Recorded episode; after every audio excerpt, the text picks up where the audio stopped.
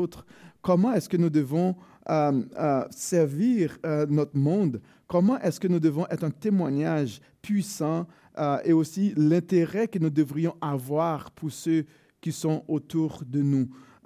et aujourd'hui, nous allons voir ensemble 1 Timothée 2, verset, verset 1, 1 à 7. 1 Timothée 2, verset 1 à 7. 1 Timothée 2, verset 1 à 7. Je pense que j'ai laissé ma Bible, donc euh, je vais prendre ma Bible pour que je puisse lire. Et, pendant que vous êtes en ligne, je vais vous demander de, de, regarder avec moi, d'ouvrir votre Bible dans 1 Timothée 2 euh, avec moi et je vais lire pour vous. Et c'est vraiment un, un, texte spécial euh, ce matin que nous allons voir. Voici ce que l'apôtre Paul dit à Timothée et aujourd'hui à nous. J'exhorte donc avant toute chose à faire des prières, des supplications, des requêtes, des actions de grâce pour tous les hommes, pour les rois et pour tous ceux qui sont élevés en dignité, afin que nous menions une vie paisible et tranquille en toute piété et honnêteté. Cela est bon et agréable devant Dieu, notre Sauveur, qui veut que tous les hommes soient sauvés et parviennent à la connaissance de la vérité. Car il y a un seul Dieu et aussi un seul médiateur entre Dieu et les hommes, Jésus-Christ, homme, qui s'est donné lui-même un rançon pour tous. C'est là le témoignage rendu en son propre temps et pour lequel j'ai été établi prédicateur et apôtre. Je dis la vérité, je ne mens pas, chargé d'instruire les païens dans la foi et la vérité. Je veux donc que les hommes prient en tout lieu, en élevant ses mains pures, sans colère ni mauvaise pensée. Amen. Quelle belle portion euh, de la parole de Dieu, que le Seigneur puisse bénir sa parole. Rapidement, nous allons voir euh, quelques euh, les points que l'apôtre Paul soulève dans, cette, dans ce texte. Premièrement, il encourage, c'est un, un, encouragement à la prière. Il donne, deuxièmement, les raisons pour lesquelles nous devons prier et en plus de ça, en plus de donner la raison, il donne une motivation ultime, une motivation suprême. Et quatrièmement, l'importance de reconnaître et d'assumer notre responsabilité, tout comme Paul, qui a assumé euh, ses responsabilités. Il nous invite lui aussi à assumer nos responsabilités. Euh, lui-même, il a reconnu que Dieu l'avait mis à part, bien sûr, pour euh, enseigner sa parole et euh, aux païens, parce qu'il a été mis à part, appelé euh, à être apôtre des païens pour, bien sûr, proclamer l'Évangile. Et il a reconnu cette, cette responsabilité, il a assumé sa responsabilité. Et aujourd'hui, Paul nous appelle à faire de même. Et rapidement, nous allons voir un encouragement à la prière. Il adresse vraiment cet encouragement intéressant à Timothée. Et dès le verset premier, de, le verset 1 à 2a, il nous dit, J'exhorte donc, avant toute chose, à faire des prières de supplication, des requêtes, des actions de grâce pour tous les hommes pour les rois et pour tous ceux qui sont élevés en dignité. Donc, le mot exhorter, c'est un, encouragement que l'apôtre Paul fait. Il donne cette instruction euh, à Timothée afin que lui aussi puisse, en son temps, de, euh, pouvoir transmettre bien sûr ces instructions à l'église d'Éphèse à l'époque un encouragement. C'est important de voir les, différentes composantes de la prière. On voit les, composantes de la prière. Vous savez que prier, ce n'est pas juste euh, euh, présenter euh, une liste d'épicerie à Dieu. prier, ce n'est pas juste venir, on, présente notre liste et puis on coche différentes choses et on, s'en va. C'est plus que ça. C'est plus que ça. Prier, c'est vraiment, bien sûr, on communique, on parle avec le Créateur du ciel et de la terre. C'est une, une communion, euh, une communication, une connexion avec Dieu. On lui parle, on l'aime, on cherche sa face avant tout. Ce n'est pas de chercher la, la, main de Dieu, mais c'est l'idée de chercher la face de Dieu. Et il y a quelqu'un qui a dit, lorsque nous cherchons la face de Dieu, eh bien, ses mains s'ouvrent naturellement. Mais si nous cherchons la main de Dieu, eh bien, nous allons retrouver parfois un point fermé. Nous allons lutter pour que ce point soit ouvert. Soit ouvert. Nous allons lutter avec la, main de Dieu pour ouvrir sa main pour avoir des, des, des choses. Mais si nous recherchons réellement la face de Dieu, sincèrement, de tout notre cœur, eh bien, naturellement, la main de Dieu va être ouverte pour nous. Donc, les différentes composantes de la prière. Premièrement, qu'est-ce que l'apôtre Paul dit? Il dit il faut faire des prières. Um, il encourage à faire des prières. Puis c'est intéressant de voir la racine grecque de ce mot qui signifie manquer. L'idée c'est qui signifie manquer ou être privé ou être à court de. Donc le fait de manquer et d'être privé de quelque chose ou à court de quelque chose, à ce moment-là, on va chercher auprès de Dieu. C'est ça l'idée. C'est ça l'idée du, racine du mot grec. D'accord? Donc, ce genre de prière est utilisé lorsqu'on on éprouve euh, un besoin, euh, qu'il nous manque quelque chose. Euh, les perdus ont grand besoin d'être sauvés. Les malades ont grand besoin d'être guéris. Vous comprenez? Les personnes qui souffrent ont besoin d'être soulagées.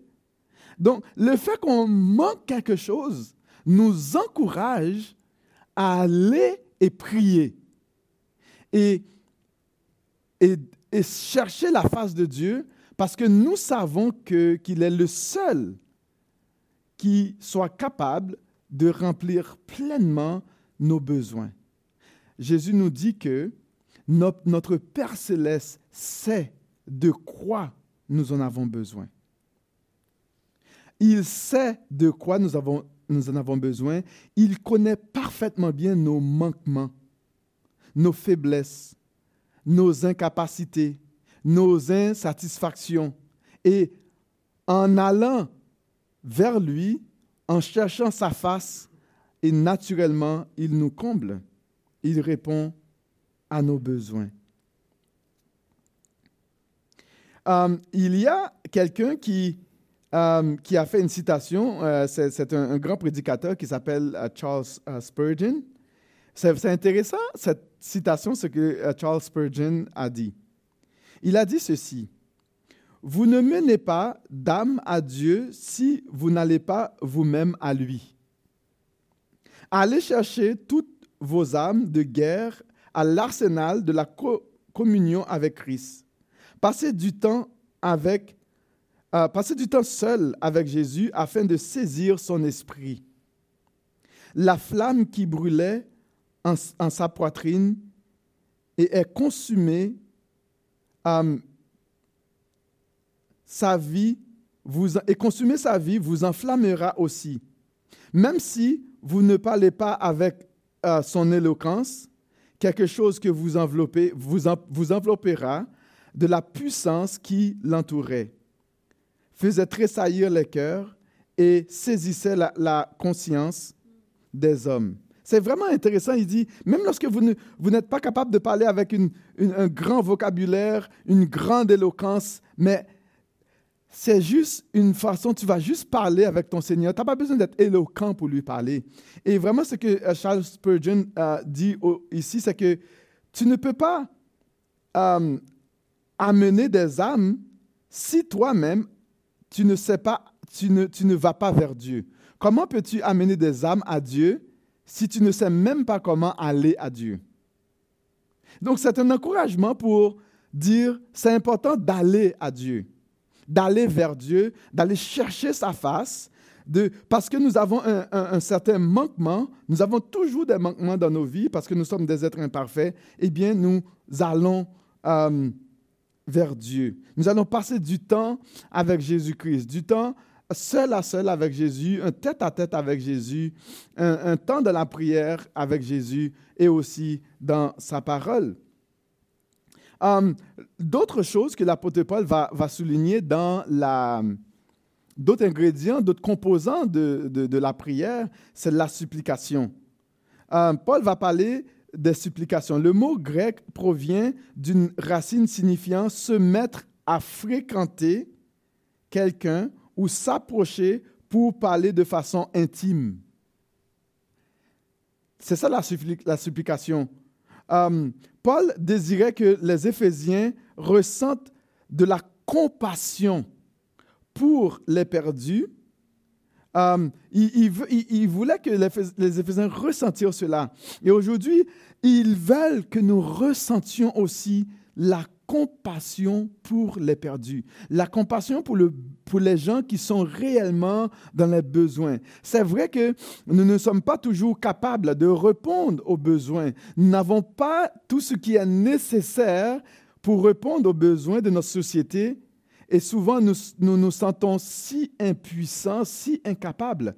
Lorsque nous voyons euh, un frère qui est malade, une sœur qui est malade, ou du moins nous n'avons pas le moyen de pouvoir à leurs besoins, eh bien, la seule chose que nous pouvons faire, c'est aller dans une communication à Dieu, dans une intimité, intimité profonde à Dieu, et nous allons lui communiquer, nous allons supplier à notre Père céleste de répondre aux besoins de notre sœur, de notre frère, de notre société, de notre ville, des écoles, des hôpitaux, des professionnels, des professeurs, des professionnels, de la santé, les médecins qui ont besoin de prendre soin des gens, qui prennent soin de nous, les professeurs qui prennent soin de nos enfants, les gens qui servent à l'épicerie, euh, les, les, stations d'essence parce qu'on veut qu'il y ait assez d'essence. Nous allons prier pour les entrepreneurs de la ville parce que s'il nous manque quelque chose, eh bien, entre toi et moi, nous ne serons pas satisfaits. Donc,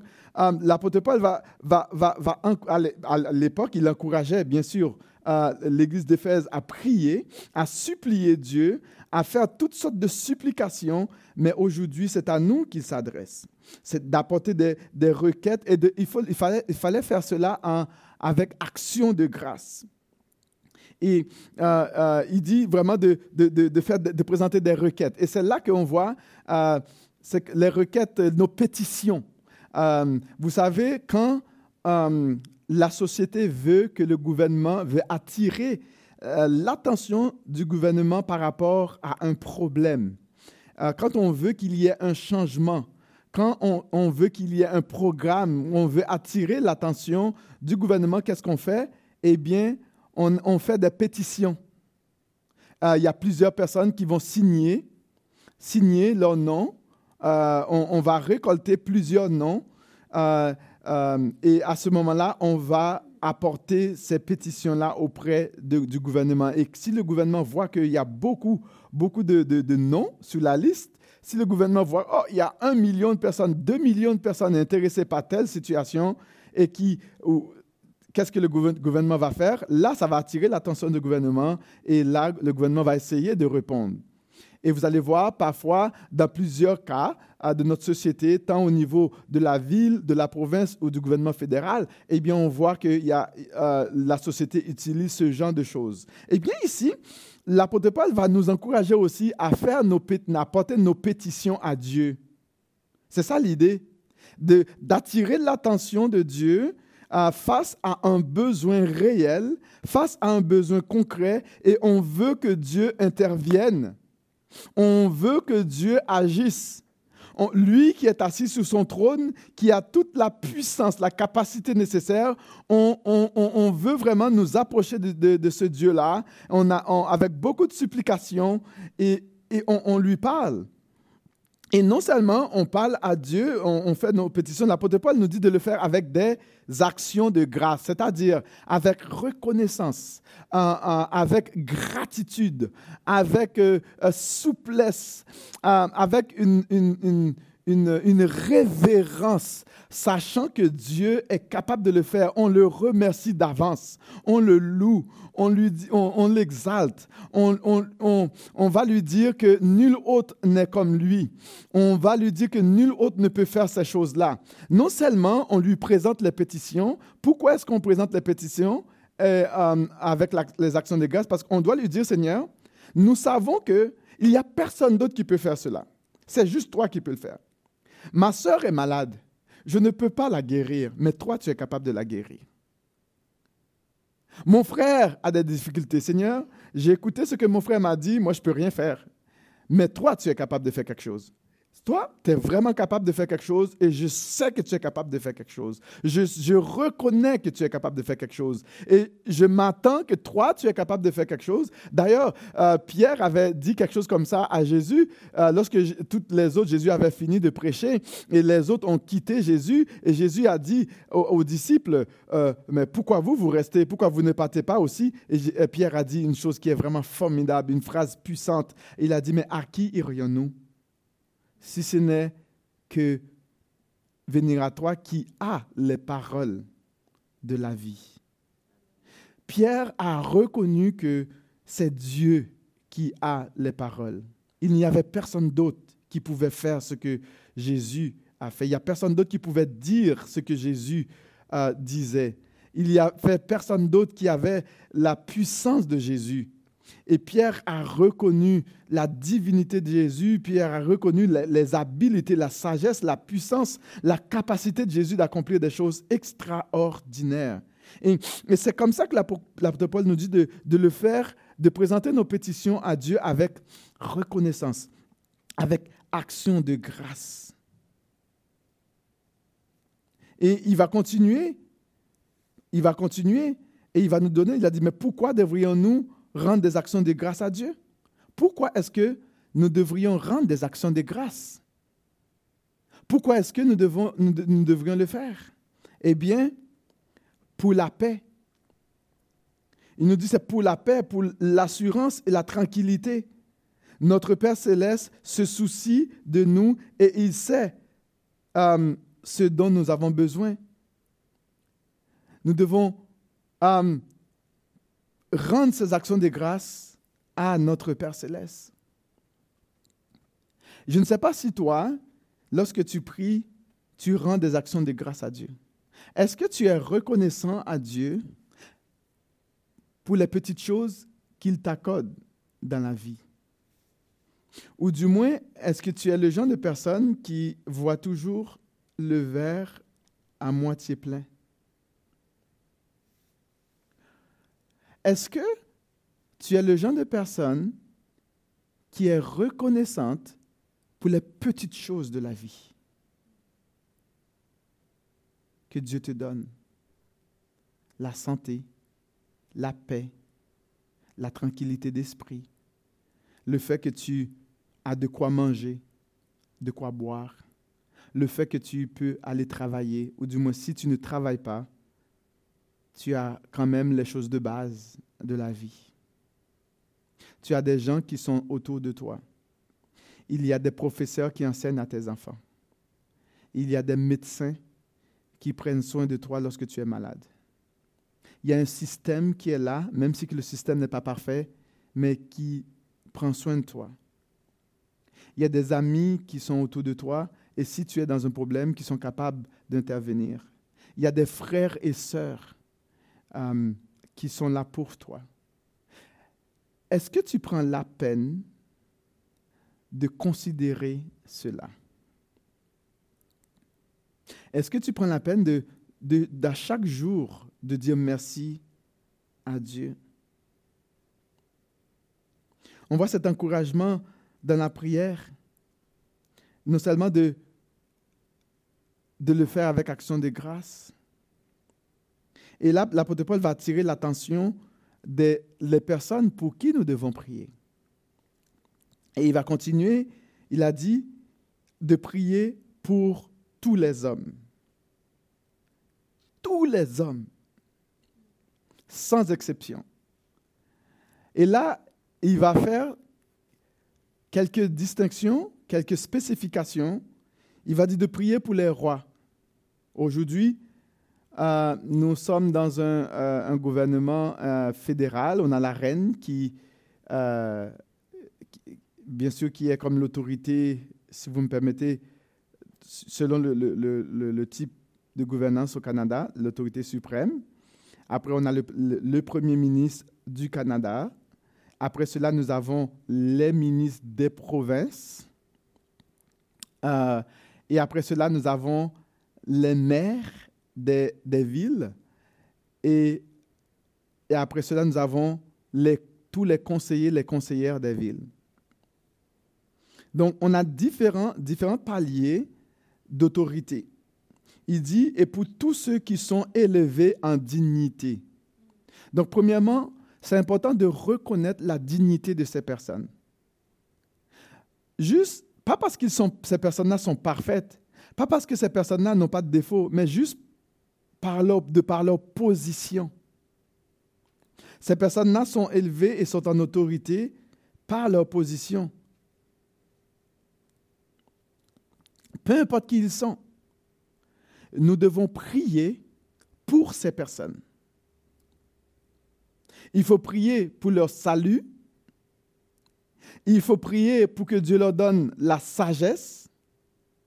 Il faut prier pour que Dieu leur donne du discernement et il faut prier constamment pour ne pas que ces gens-là ne fassent pas n'importe quoi. Euh, et souvent, ce qui est vraiment curieux, c'est que souvent, nous ne prions pas pour, pour nos autorités et ils font du n'importe quoi. Et qu'est-ce qu'on fait? On chiale, on se plaint. Mais il y a un problème quelque part, c'est que si nous ne prions pas pour que ces personnes puissent gouverner comme Dieu le veut, comment voulez-vous que ces gens gouvernent convenablement? Si nous ne prenons pas, nous n'assumons pas, nous ne nous impliquons pas euh, à prier pour ces personnes, à nous soucier pour eux, eh bien, pourquoi est-ce qu'après nous allons nous plaindre? C'est vraiment extrêmement important que nous faisons ces choses. C'est notre façon de nous impliquer euh, pour le bien-être de notre ville, le bien-être de notre province, le bien-être de notre pays, le bien-être du monde entier. Parce que vous savez que c'est impossible que ces gens-là gouvernent comme il faut si le Saint-Esprit de Dieu n'est pas sur eux. Si Dieu ne leur donne pas la sagesse, c'est impossible que les autorités, que les politiciens, que les hommes d'affaires gouvernent comme il faut. C'est impossible. Ils ne pourront jamais le faire. Ils vont essayer de, ils vont tâtonner, ils vont prendre des décisions par-ci par-là, ils vont essayer de, de, répondre ou satisfaire à ceux qui ont voté pour eux, mais ils ne pourront jamais, au grand jamais, gouverner comme il faut si Dieu ne leur donne pas la sagesse de le faire. Et c'est là où tu rentres en jeu lorsque tu pries pour ces personnes. Donc tu as une responsabilité, j'ai une responsabilité si nos gouvernements faillissent. Et nous devons nous demander, est-ce que j'ai prié pour M. Legault? Est-ce que je prie? Est-ce que j'ai prié pour euh, M. Justin? Est-ce que j'ai prié pour M.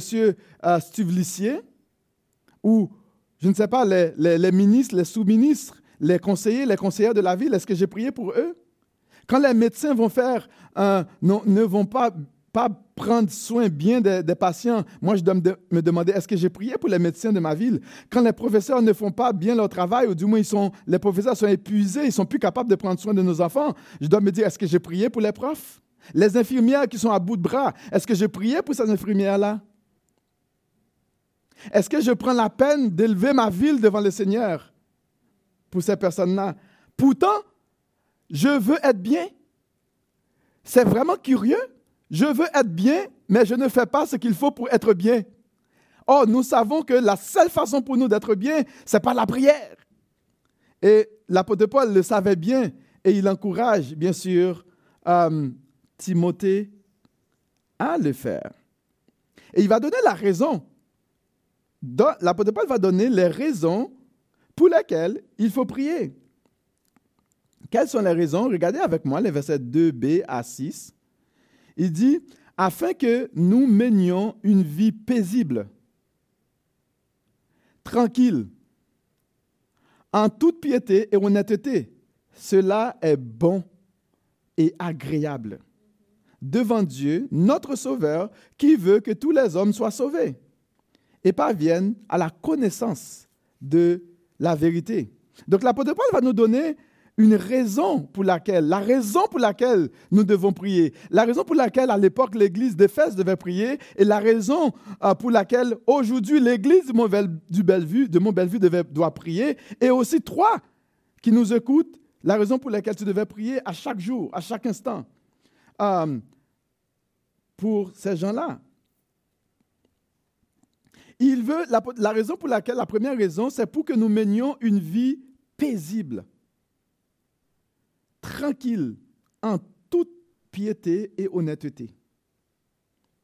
Voilà, si nous voulons avoir la paix, si nous voulons avoir une vie paisible et tranquille, si, nous ne voulons pas être stressés, angoissés, euh, si nous ne voulons pas avoir une dépression, eh bien, ce que nous devons faire, c'est de prier sans cesse pour la ville, pour la province, pour le pays, afin que, que, Dieu puisse intervenir. Nous devons à chaque jour apporter nos pétitions devant Dieu. Seigneur, voici, je te présente telle chose. Monsieur Legault a pris telle décision. Ça, je ne pense pas que c'est la, meilleure décision, mais je te prie, Seigneur, pour que tu aies touché le cœur de Monsieur Legault, pour lui donner la sagesse, pour qu'il puisse changer son, sa décision. Seigneur, il y a telle loi qui va passer là. Cette loi-là, je ne pense pas que cette loi est conforme à ta parole. Je te prie, Seigneur, d'aller toucher le cœur du, ministre, monsieur, euh, je ne me rappelle plus son nom, monsieur Jolin Barrette, ministre, je ne sais pas si c'est de la justice. Euh, Seigneur, d'aller toucher le cœur de ce monsieur-là. Moi, je ne peux rien faire, je peux, je peux bien me plaindre, mais au lieu de me plaindre, j'apporte mes pétitions auprès de toi pour que tu aies touché le cœur de ce monsieur. Mais Seigneur, monsieur Justin, là, je ne sais pas qu'est-ce qui se passe dans le cœur de monsieur Justin, je ne sais pas qu'est-ce qui se passe dans la tête de monsieur Justin, mais il est en train de passer des lois qui va vraiment affecter la qualité de la vie de tous les Canadiens. Et je te prie, Seigneur, non seulement euh, des Canadiens, mais le monde entier, mais je te prie, Seigneur, d'aller toucher le cœur de M. Justin. Parce que la raison pour laquelle nous allons faire ça, c'est parce que nous voulons mener une vie paisible, tranquille, en toute honnêteté, en toute piété. Et non seulement on veut être en paix, parce qu'il ne faut pas non plus être égoïste seulement pour notre paix, parce qu'on veut être bien si on... Ah, non, Dieu va nous donner une autre, l'apôtre Paul va donner une autre raison. Il dit, cela est bon et agréable devant Dieu, notre Sauveur. C'est quelque chose qui est agréable. C'est bon. Ça, Dieu prend plaisir lorsque ses enfants viennent et prient pour tous les hommes. C'est quelque chose qui est agréable à Dieu. Et non seulement ça,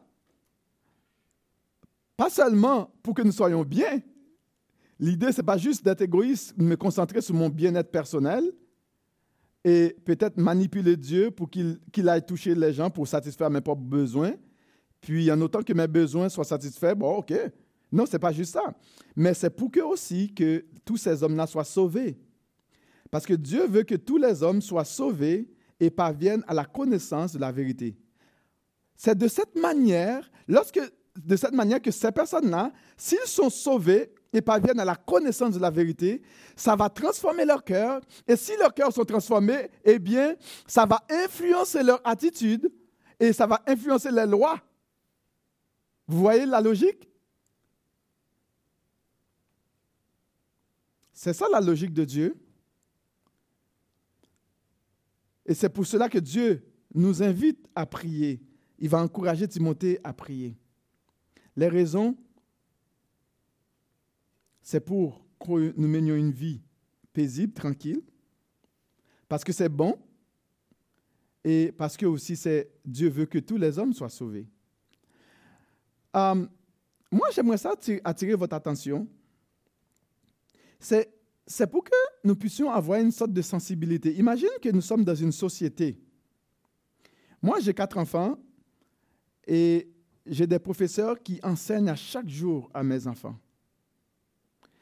Et souvent, ces personnes-là là, sont, sont à bout de bras.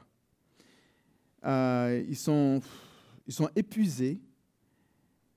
Et moi, et ces, ces personnes-là, malgré, bien sûr, c'est un emploi, mais quand même, c'est une tâche complètement très difficile, très dure. Moi, si je suis un égoïste, je vais juste m'attendre que mes enfants aillent en classe. Le, professeur enseigne mes enfants et je veux que mes enfants aient de belles notes, qu'ils réussissent dans leur vie, puis je m'en fous du professeur. Puis si l'enfant ne réussit pas, je vais chialer contre le professeur. Est-ce que vous trouvez ça normal? Est-ce que, est que nous trouvons ça normal? La personne enseigne à nos enfants, il n'y a jamais un mot de remerciement, un geste d'appréciation, ou du moins un temps de prier pour ce professeur, mais nous recevons un service année après année, semaine après semaine, de ces personnes-là qui investissent dans la vie de nos enfants, de tes enfants, et aussi qui ont investi en toi quand tu étais jeune. Et aujourd'hui, on ne sait même plus où se trouvent ces professeurs, puis on n'a même pas un mot d'encouragement pour ces professeurs. Est-ce que nous trouvons ça normal? Les infirmières, les médecins, un médecin qui prennent soin de nous, est-ce que nous trouvons ça normal que nous ne prions pas pour ces personnes? Puis nos ministres, nos, premiers ministres qui essayent d'avoir une certaine stabilité du mieux qu'ils peuvent, est-ce que nous trouvons ça normal de ne pas prier pour ces personnes-là?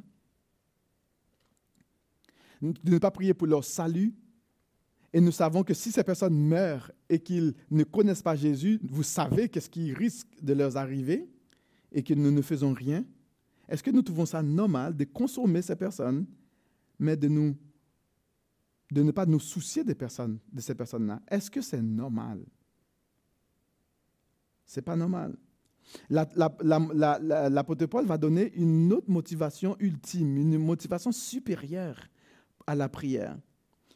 Euh, cette motivation, c'est vraiment, c'est semblable à, je dirais, dans l'Ancien Testament, euh, lorsque Dieu a dit à, Israël, je suis l'Éternel ton Dieu. Je suis l'Éternel ton Dieu, c'est pour cela. Regarde ce qu'il a dit, euh, le verset 5, 5 à 6. Il dit, car il y a un seul Dieu et aussi un seul médiateur entre Dieu et les hommes, Jésus-Christ, homme, qui s'est donné lui-même en rançon pour tous. C'est là le témoignage rendu en son propre temps. On va faire un petit saut un petit peu dans l'Ancien Testament. Lorsque Dieu donne une loi, une ordonnance, euh, un précepte à, respecter, Dieu finit toujours par dire, je suis l'Éternel, ton Dieu, qui t'a fait sortir du pays d'Égypte. Donc ça, c'est la, la, plus forte motivation que Dieu a toujours donnée aux enfants d'Israël lorsqu'il leur a demandé de, faire quelque chose. Écoutez Israël, l'Éternel notre Dieu est un. Je suis l'Éternel, euh, euh, ton Dieu, qui t'a fait sortir du pays d'Égypte. Car je suis l'Éternel. Et je dirais que cette partie-là, ça, ça résonne un peu comme ça. C'est comme si Dieu dit, je suis l'Éternel, ton Dieu, qui t'a fait sortir de l'esclavage du péché. Aujourd'hui, nous n'étions pas esclaves de l'Égypte, mais nous étions esclaves du péché. Et Jésus s'est donné euh, pour nous, pour nous libérer de l'esclavage du péché, tout comme Dieu est allé en Égypte et vraiment a fait tout ce qui est nécessaire pour sortir le peuple, il a déployé sa puissance pour sortir du peuple de l'esclavage. Et nous aussi, Jésus s'est donné à la croix pour nous sauver. Cette motivation est fondée sur la personne et l'œuvre de Dieu, car Jésus-Christ, par Jésus-Christ, euh, notre Sauveur. Je suis l'Éternel, ton Dieu, qui t'a fait sortir de l'esclavage, dit l'Éternel, je pourrais dire. Et si nous ne, le faisons pas, euh, soit que nous ne soyons, nous soyons encore dans l'esclavage du péché, soit que nous décidons volontairement de vivre en rébellion contre Dieu, comme les Israélites l'avaient fait, soit que nous ne reconnaissons pas la souveraineté de Dieu ou l'autorité de Dieu sur nos vies. Parce que lorsque Dieu nous donne une responsabilité, eh bien, nous devons assumer et reconnaître cette responsabilité-là. Et nous savons que lorsque nous ne le faisons pas, qu'est-ce qui risque d'arriver, comme à l'exemple des enfants d'Israël qui ne respectaient pas ce que Dieu disait, mais en bout de ligne, ils ont fini par aller en captivité en Égypte. Leur, pays, Jérusalem, était détruite. Leur belle ville sainte était complètement anéantie. Et les autorités sont parties en captivité, plusieurs sont morts. Pourquoi est-ce que c'est arrivé? Parce que ces personnes-là n'ont pas écouté, ils n'ont pas reconnu la souveraineté de Dieu sur leur vie, ils n'ont pas reconnu la personne de Dieu, l'autorité de Dieu, ils n'ont pas écouté ce que Dieu avait à leur dire, eh bien, les conséquences ont été désastreuses. Et on voit ici l'importance de reconnaître et d'assumer notre responsabilité en tant qu'enfants de Dieu dans ce monde. Si nous sommes enfants de Dieu, nous avons cette responsabilité. Et au verset 7, qu'est-ce que l'apôtre Paul va dire? Et pour lequel j'ai été établi prédicateur et prophète, je dis la vérité, je ne mens pas, chargé d'instruire les païens dans la foi et la vérité. Donc l'apôtre Paul avait, reconnu, il, a reconnu bien sûr qu'il y avait un seul Dieu, il y avait ce médiateur qui est Jésus, qui s'est donné euh, pour nous, qui, qui s'est fait chair. Eh bien, sous l'autorité de Jésus, il a reçu la responsabilité d'être prophète, euh, d'être euh, apôtre des païens, et il a assumé cette responsabilité-là. Et le fait qu'il a assumé cette responsabilité-là, il a apporté l'évangile aux païens.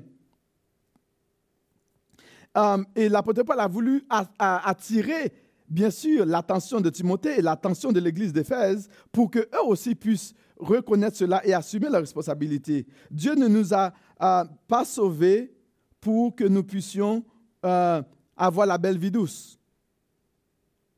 D'accord? Dieu ne nous a pas sauvés pour cela. Dieu nous a sauvés pour que nous soyons la lumière du monde et le sel de la terre. Dieu veut que nous donnions de la saveur à notre monde. Et c'est pour cela qu'il nous a appelés, c'est pour cela qu'il nous a sauvés. Dieu nous a sauvés pour que nous soyons un exemple. D'ailleurs, Dieu avait sauvé, avait choisi Israël pour que Israël soit une lumière pour les nations, que Israël soit une bénédiction pour les nations. Et de la même manière, Dieu t'a sauvé, Dieu m'a sauvé, Dieu s'est révélé à toi et à moi pour que tu sois la lumière du monde, que tu sois le sel de la terre, que tu sois une bénédiction pour les gens qui sont autour de toi. Et tu peux commencer à l'être par la prière. Tu peux assumer ta responsabilité. Nous sommes dans un monde qui est à la dérive, qui est en décomposition spirituelle. Et Dieu nous a, nous a laissé euh, pour que nous puissions la conserver le plus longtemps que possible, euh, afin que plusieurs soient sauvés. Et si nous ne faisons rien, ne pensons pas que nous allions être bien reçus dans le royaume. Si nous n'accomplissons pas nos responsabilités, ne pensons pas que nous allons recevoir des félicitations de Dieu. Il n'y aura pas de félicitations.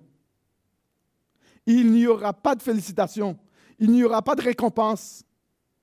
Parce que Dieu nous a sauvés pour que nous soyons une bénédiction. Et si nous ne, ne sommes pas une bénédiction, nous ne recevrons pas de bénédiction non plus.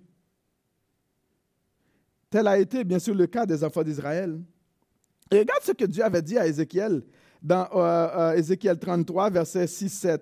Il dit, si la sentinelle voit venir l'épée et ne sonne pas de la trompette, si le peuple n'est pas averti et que l'épée vienne enlever à quelqu'un la vie, celui-ci périra à cause de son iniquité mais qu'est-ce que je vais faire? Je vais redemander son sang à la sentinelle.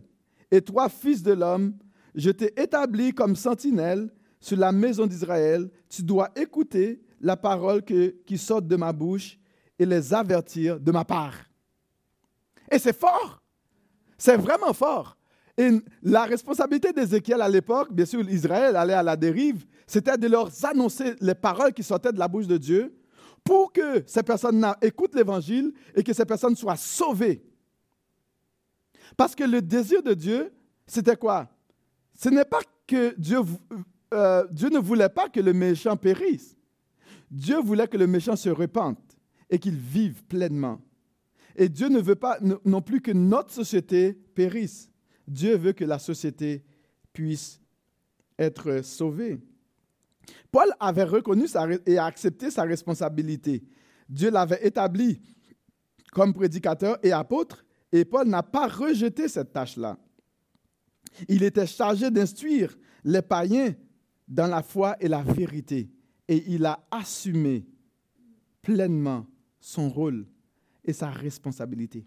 Jésus-Christ avait assumé pleinement son rôle et sa responsabilité. Il s'est donné à la croix pour toi et pour moi. Il a souffert. Il a laissé sa gloire. Il a laissé son trône pour toi et pour moi. Et si aujourd'hui nous jouissons de cette grâce, c'est parce que Jésus s'était livré à la croix. Et si l'Évangile a pu venir jusqu'à nous aujourd'hui, c'est parce que des hommes et des femmes ont, assumé leurs responsabilités. Et si l'apôtre Paul n'avait pas écrit cette lettre pour instruire Timothée, on ne l'aurait jamais eu aujourd'hui pour que nous soyons encouragés, nous aussi. Et si quelqu'un ne t'avait pas parlé de Jésus, tu ne serais jamais sauvé. Si quelqu'un n'avait pas pris la peine de te communiquer évangile de grâce, de salut, tu ne serais pas sauvé. Et la raison pour laquelle, si tu es sauvé, la raison pour laquelle que tu es sauvé, c'est pour que toi aussi tu puisses faire de même. Que tu sois la lumière du monde, que tu sois le sel de la terre. Dieu ne te demande pas d'aller crier dans la rue, de courir dans la rue, mais Dieu te, demande par commencer à prier pour ta ville, par commencer à prier pour les autorités, pour les rois, pour tous les hommes, pour toutes les femmes, euh, pour les personnes qui sont autour de toi, les personnes qui ne sont pas sauvées. Tu peux être fidèle dans la prière. Tu peux commencer à faire ça.